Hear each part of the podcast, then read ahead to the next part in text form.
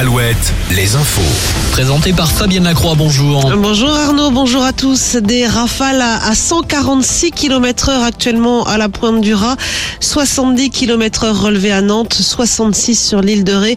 La tempête Matisse s'installe pour la journée sur le pays au programme du vent qui devrait continuer de souffler tout au long de la journée sur l'ensemble de nos régions avec en prime des averses parfois orageuses prévoyées de 13 à 16 degrés pour les maxis.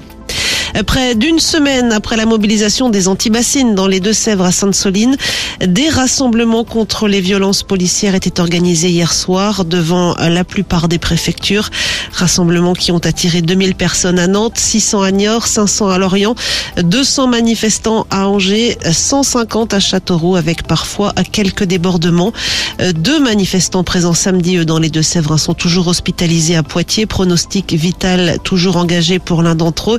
L'autre, en revanche, est sorti hier du coma, selon sa famille. Des familles qui ont porté plainte pour tentative de meurtre. La défenseur des droits s'est saisie de ces deux cas. À Nantes, le ramassage des poubelles a repris hier, mais pas pour longtemps puisque des blocages ont empêché l'accès des camions bennes aux incinérateurs. De nouvelles assemblées générales sont prévues ce matin. Les pêcheurs, eux, ont manifesté hier contre la fermeture de zones de pêche dans le golfe de Gascogne.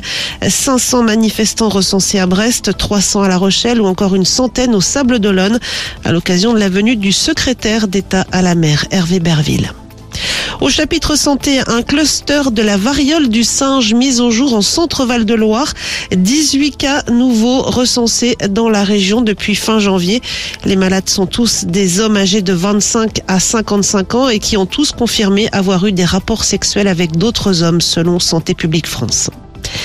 Les sports avec du hand hier soir, Limoges s'est imposé d'un but dans sa salle face à Saint-Raphaël. Victoire 32-31. Et puis place ce soir au rugby. Soyaux Angoulême reçoit Aix-en-Provence pour le compte de la Pro D2. Vannes de son côté joue à Béziers. Très bon réveil, vous êtes avec Arnaud sur Alouette.